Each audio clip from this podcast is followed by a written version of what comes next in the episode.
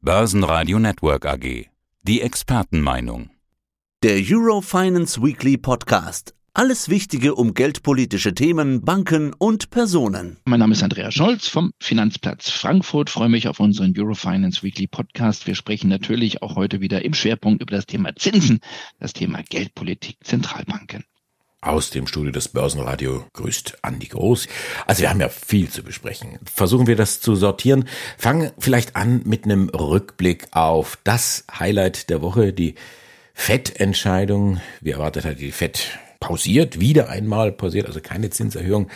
Dem Dollar hat es ja nicht geschadet. Im Gegenteil. Nein, er braucht ein bisschen. Äh, der Greenback während der Sitzung und dann auch während der Pressekonferenz, aber dann hat er sich doch für den Weg ganz klar nach oben entschieden. Also der Dollar konnte aufwerten. Es war auch reichlich Futter drin für den Greenback. Also es kam letztlich so wie erwartet. Es war ja nicht so eine Münzwurfentscheidung. Die Märkte sind davon ausgegangen, zu mehr als 90 Prozent, dass die Fed eine Pause, eine weitere Pause einlegen könnte, wie schon im Juni. Dann gab es ja einen Schritt im Juli und äh, jetzt haben wir sozusagen dieses, man kann es nennen, ein langsameres Tempo in Sachen Zinserhöhungen. Es war eine Pause, also eine spätsommerliche Pause, eine frühherbstliche Pause.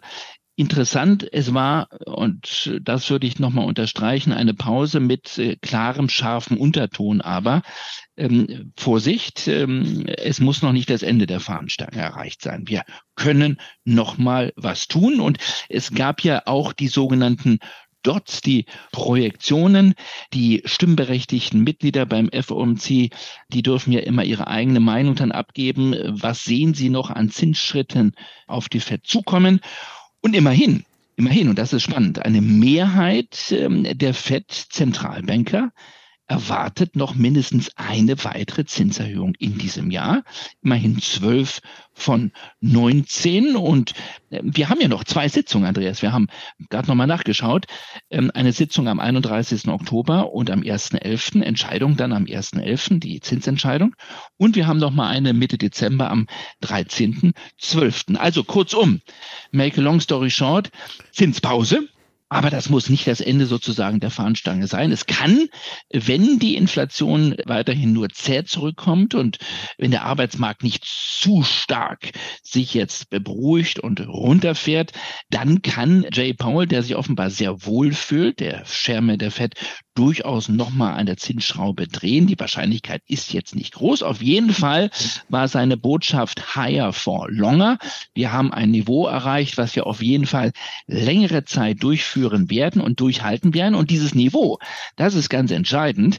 Dieses hohe Zinsniveau, an dem die Fed auf jeden Fall lange festhalten wird, ist höher als das Zinsniveau in der Eurozone. Auch das ist letztlich positiv für den US-Dollar. Das alles würde zusammenbrechen, sollte es doch kein Soft Landing geben in den USA im nächsten Jahr, sondern eine Rezession. Aber danach sieht es noch nicht aus.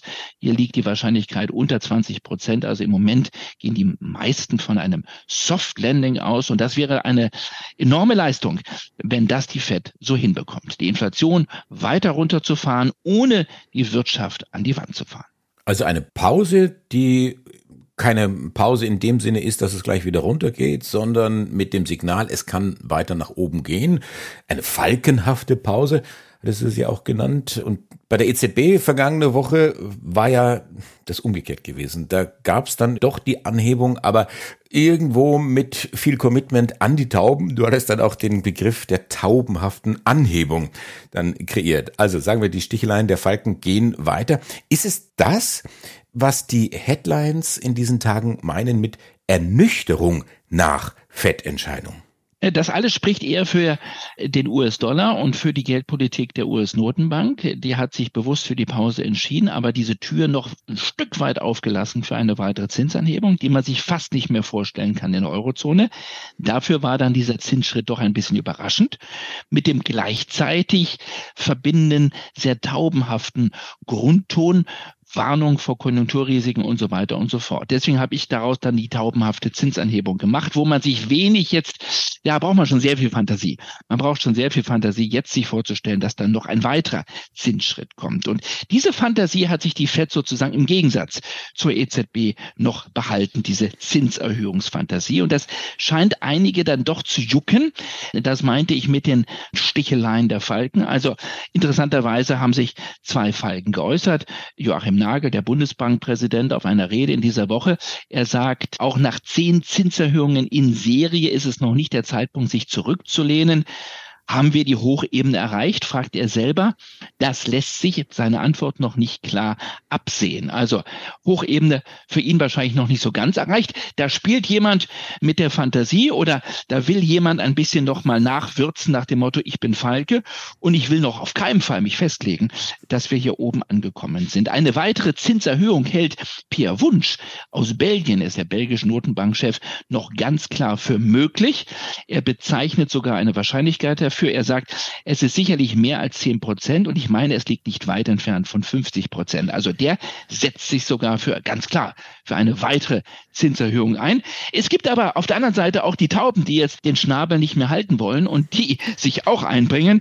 Allen voran, ich will nur einen rausbringen, den griechischen Notenbankchef Yannis Stornaras. Der hat ganz klar gewarnt und sagt, jetzt ist aber Schluss. Wir müssen jetzt aufpassen, dass wir den Karren nicht wirklich gegen die Wand fahren. Wir müssen uns immer mehr sorgen oder wir sorgen uns über Wachstum und Beschäftigung. Das liegt uns doch im Herzen. Also Vorsicht vor weiteren Zinsanhebungen. Er sagt, der nächste Schritt werde wahrscheinlich auf jeden Fall eine Zinssenkung sein. Haben die alle nicht für sich zu entscheiden? Joachim Nagel kann es nicht allein entscheiden, auch nicht per Wunsch, auch nicht der Herr aus Griechenland. Es ist immer nachher eine Kompromiss, eine Mehrheitsentscheidung, aber man merkt doch, es rumort im Eurotower innerhalb des EZB-Rates immer mehr. Das heißt, die Falken wetzen die Schnäbel und die Tauben, die gurren hier immer vernehmlicher. Ja, normalerweise versuchen ja die Notenbanken, die Märkte immer so ein bisschen darauf vorzubereiten, wie sie entscheiden könnten. Manchmal deutlicher, manchmal weniger deutlich und dann verschleiert. In der Schweiz hatte man die Märkte darauf vorbereitet, dass es eine Anhebung geben würde. Die Schweizerische Nationalbank, die SNB. Ja, aber dann große Überraschung. Es gab den relativ großen Knall in Zürich. Wie schätzt du das ein, dass die die Füße stillhalten? Ja, zumindest hat die SNB die Märkte im Vorfeld ihrer Sitzung nicht eingefangen. Die Märkte waren relativ klar eingestellt, 90 Prozent auf eine weitere Zinsanhebung. Jetzt liegt der Zins dort nicht bei 4, 5, 6 Prozent, sondern der Leitzins nur bei 1,75 Prozent. Das liegt aber auch daran, dass die SNB sehr früh begonnen hat mit ihren Zinserhöhungen und die Inflation in der Schweiz nie so wirklich hoch war, nie diese Höhen erreicht hat wie bei uns. Und trotzdem ähm, war es ganz klar, es gibt weiterhin Aufwärtsrisiken, Stichwort Zweitrundeffekte auch in der Schweiz. Und die Märkte sind ganz klar davon ausgegangen, da kommt auf jeden Fall noch mal ein kleiner Zinsschritt um 25 Basispunkte von 1,75 dann auf 2 Prozent. Und das war fast unisono die Meinung am Finanzplatz Zürich, bei den Banken direkt am Paradeplatz. Und in so einer Situation versuchen normalerweise Notenbanken, wenn sie dann doch anders entscheiden wollen, im Vorfeld einer Sitzung so ein bisschen die Sache einzufangen. Das ist nicht passiert. Dann kam die Entscheidung, es muss keine Notenbank tun, aber normalerweise wollen die Notenbanken dann keine abrupte Marktreaktion auslösen. Das hat aber die SNB. Sie hat nämlich nicht die Zinsen angehoben, sondern hat ebenfalls eine Pause eingelegt, 1,75 Prozent. Da ist im Moment scheinbar der Deckel drauf und damit haben die Märkte nicht gerechnet. Das hat zu extremen, extremen Devisenmarktreaktionen geführt. Der Schweizer Franken ist kräftig in den Keller gegangen. Es war die größte Eruption, die größte Turbulenz am Devisenmarkt seit den Bankenturbulenzen, die wir im Frühjahr hatten, als die angeschlagene Credit Suisse dann zwangsübernommen werden musste von der UBS. Also da hat die SNB mit dieser Zinslandung schon etwas ausgelöst. Jetzt kann man auch hier sagen, aufgeschoben ist nicht aufgehoben. Das muss auch dort nicht der letzte Zinsschritt nach oben gewesen sein. Aber äh, diese Überraschung war wirklich das Top-Thema an den Devisenmärkten am gestrigen Tag. Ebenfalls eine Pause in England bei der Bank of England. Ist das auch ein Knall oder ein kleiner Knall zumindest? Nee, es war eine ganz, ganz knappe Entscheidung, also fast Elfmeterschießen, aber das können die Briten hier immer nicht. Fünf zu vier, ne? Fünf zu vier ging das aus. Also das ist wirklich spannend gewesen.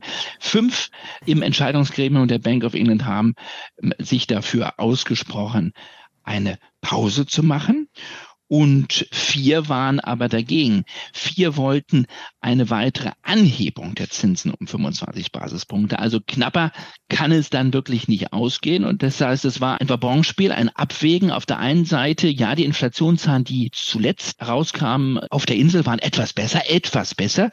Inflation kommt leicht zurück. Auf der anderen Seite sieht man immer mehr Bremseffekte in der Konjunktur. Das ist und bleibt das Sorgenkind natürlich auch für die Briten. Man will hier keine scharfe Rezession auslösen. Also ist man hin und her gerissen. Was ist zu tun? Knappe Entscheidung. Pause in Großbritannien. Aber auch hier würde ich sagen, ist der Zinsgipfel damit noch nicht erreicht. Auch hier kann sich das Blatt ganz schnell nochmal drehen und es kann statt 5 zu 4 im nächsten Spiel schon wieder 4 zu 5 ausgehen. Dann vielleicht für eine weitere kleine Zinsanhebung. England kann im Elfmeterschießen nicht gewinnen. Eine Bilanz des Grauens. England gewann bei Turnieren nur zwei von neun Elfmeterschießen. Gut, schauen wir noch ganz kurz nach Japan. Vergehrte Welt könnte man sagen, weiterhin in Japan. Da tagte heute früh die Notenbank, die Bank of Japan, gar kein Knall, oder? Gar kein Knall. Die Zinsen bleiben da, wo sie sind, und zwar seit vielen Jahren, nämlich bei quasi Null.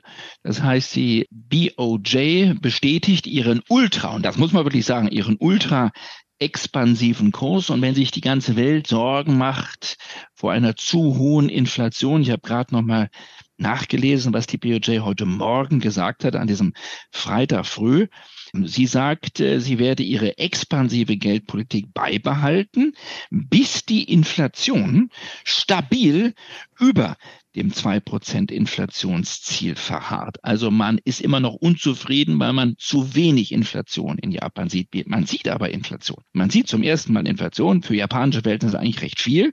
Auch über 2%, aber noch nicht stabil genug über 2%. Das muss man sich mal auf der Zunge zergehen lassen für die BOJ. Und sie zögere nicht, jetzt setzt sie noch eins oben drauf, weitere expansive Schritte zu unternehmen, sollte dies notwendig werden. Also hier droht keiner mit Zinserhöhungen, sondern sogar mit weiteren expansiven Schritten. Also das ist wirklich verkehrte Welt. Auf der anderen Seite löst sie damit natürlich ähm, eine weitere Yen-Schwäche aus. Der japanische Yen ist sehr, sehr schwach unterwegs und sie musste immer wieder in den letzten Tagen und Wochen verbal gegensteuern. Das war sogar Thema in Amerika bei Janet Yellen, bei der US-Finanzministerin, die gesagt hat, okay, wir beobachten das natürlich mit Sorge, diese Markteingriffe, aber sie sind gerechtfertigt, um also eine höhere Volatilität zu vermeiden. Aber es ist auch hier wieder ein Wabonspiel.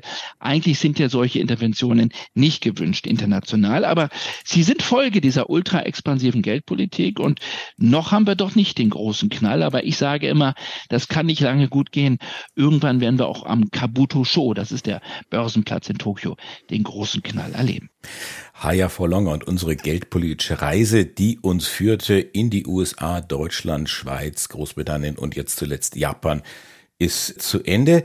Bei dir heißt es ja Longer for Faster. Viel Erfolg beim Berlin-Marathon am Sonntag. Ja, eine Reise ohne Zeitverschiebungen und äh, das ist auch gut so, weil ich muss ausgeschlafen sozusagen am Sonntag früh in Berlin ankommen. Danke dir. Das war der Eurofinance Weekly Podcast. Börsenradio Network AG.